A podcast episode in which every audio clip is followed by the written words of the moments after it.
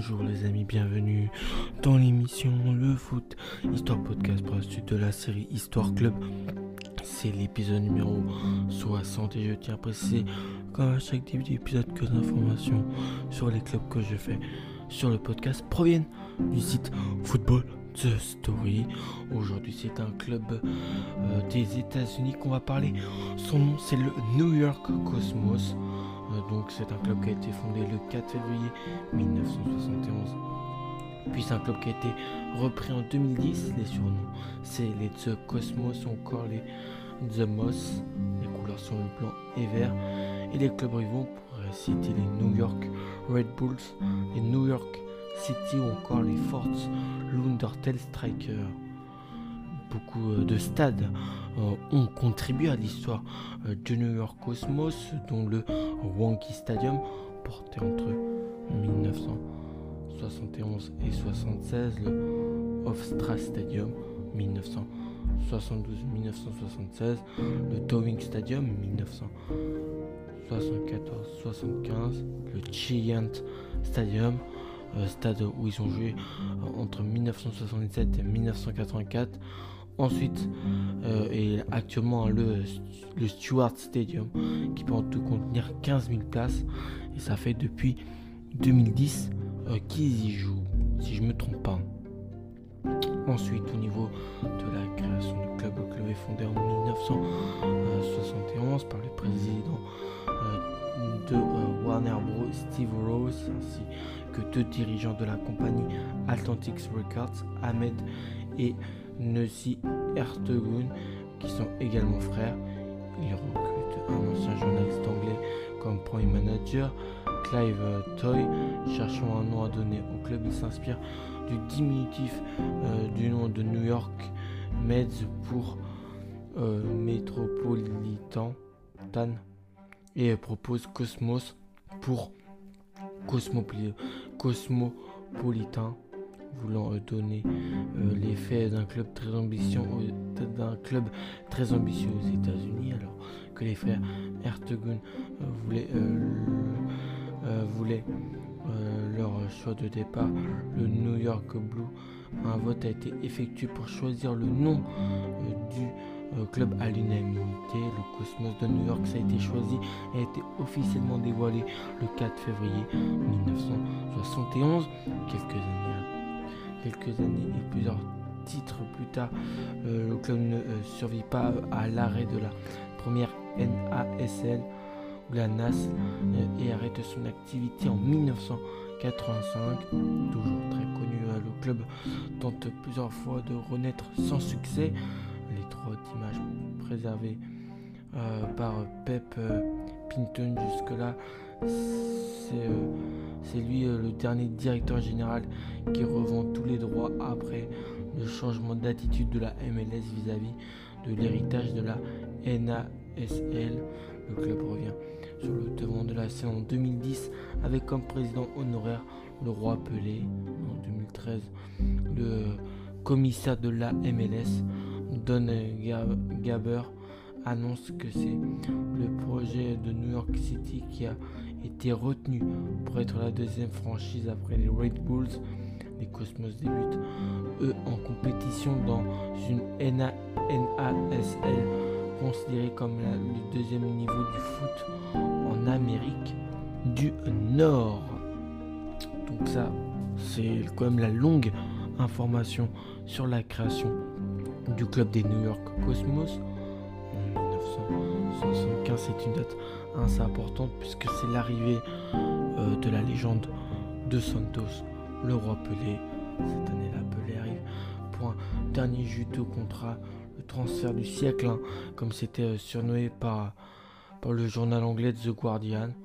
Durant les trois saisons du règne de Pelé en ANIC hein, pour euh, New York Cosmos, le Cosmos multiplie son influence par 10 de 3000 578 euh, spectateurs au Towing Stadium en 1974 à 34 142 au Giant Stadium en 1977. Mohamed Peter Frampton, May Jagger, Elton Jones Diane Keaton, Henry Kessinger, Robert Redford, Rod Stewart et Barbara Streisand garnissent les tribunes.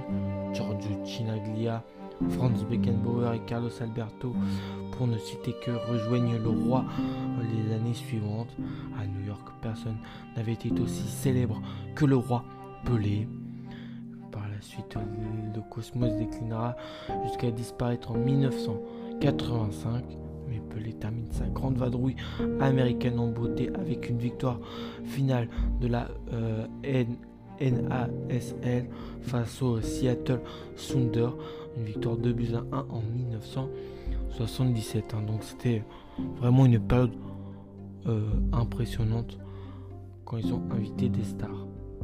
Puis après en, 1980, euh, le club des New York Cosmos a été champion de NASL. Donc il y avait Beckenbauer, Romeo, Chinaglia, euh, Roberto Cabanas, Carlos Alberto.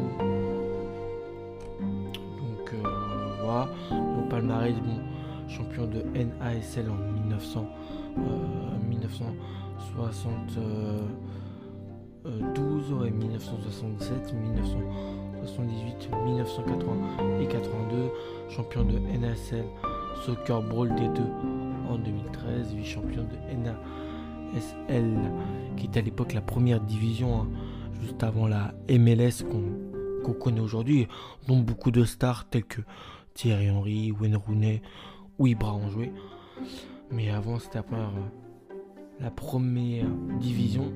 Ils ont, été, ils ont aussi été vainqueurs de la Coupe euh, transatlantique en 1980, 83 et 84 et finalistes de cette même compétition en 1980 et 82. Ensuite, euh, l'équipe type de l'histoire du club, on va mettre euh, bah, tout euh, Birkemeyer, Birkemeyer qui est en cage. nous avons une défense Wilson, Beckenbauer, Ru, euh, Riesbergen et euh, Alberto, Carlos Alberto. Un milieu de terrain, Sena, Brogisevic et Neskens. Et puis une attaque euh, Romerito, euh, Chinaglia, je crois qu'il était italien. Et puis ensuite le roi Pelé. Donc voilà les plus capés de l'histoire du club. Nous avons Giorgio Chinaglia, justement l'italien, qui a fait en tout 213 matchs sur sa période américaine entre 1976 et 1900. 85. En deuxième, on peut mettre Vladislav euh, Bogisevic, 203 matchs. En troisième, Hubert Bikenmeyer, 145 matchs. En quatrième, Andranik Escandaria, 142 matchs. Et en cinquième, Werner Roth, 125 matchs. Le meilleur buteur de l'histoire du club. Ça paraît quand même logique, hein, vu que euh, Giorgio Chinaglia fait 213 matchs Giorgio Schnagler aura marqué 193 buts pour l'équipe des New York Cosmos. En deuxième, nous avons Roberto Cabanas, le, je crois que les Paraguayens, un truc comme ça, Paraguay, Paraguayen. Bah, dans ce club, il aura marqué 60 buts. En troisième, Randy Horton, 51 buts. Et puis euh, en quatrième, Pelé avec 31 buts à égalité avec Vladislav Bojicevic a lui aussi marqué 31 buts le Yougoslave. Donc voilà vraiment l'arrivée de Pelé, hein. je le répète, mais ça a quand même été un fait marquant, puisque plusieurs stars euh, du football européen, dont bien sûr Franz Beckenbauer, la légende du Bayern, au même titre que Gerd Müller, euh, l'auront rejoint. Donc j'espère que cet épisode euh, vous a plu sur l'histoire de ce club, hein, le fait marquant avec en 1975 l'arrivée du roi Pelé dans, dans le club américain aussi euh, la longue histoire aussi au niveau de la création euh, du club qui est tout aussi intéressant ceux qui sont surnommés les The Cosmos ou encore les The Moss. En tout cas je vais vous retrouver pour le prochain numéro. Euh, d'ici là portez-vous bien les amis. Allez ciao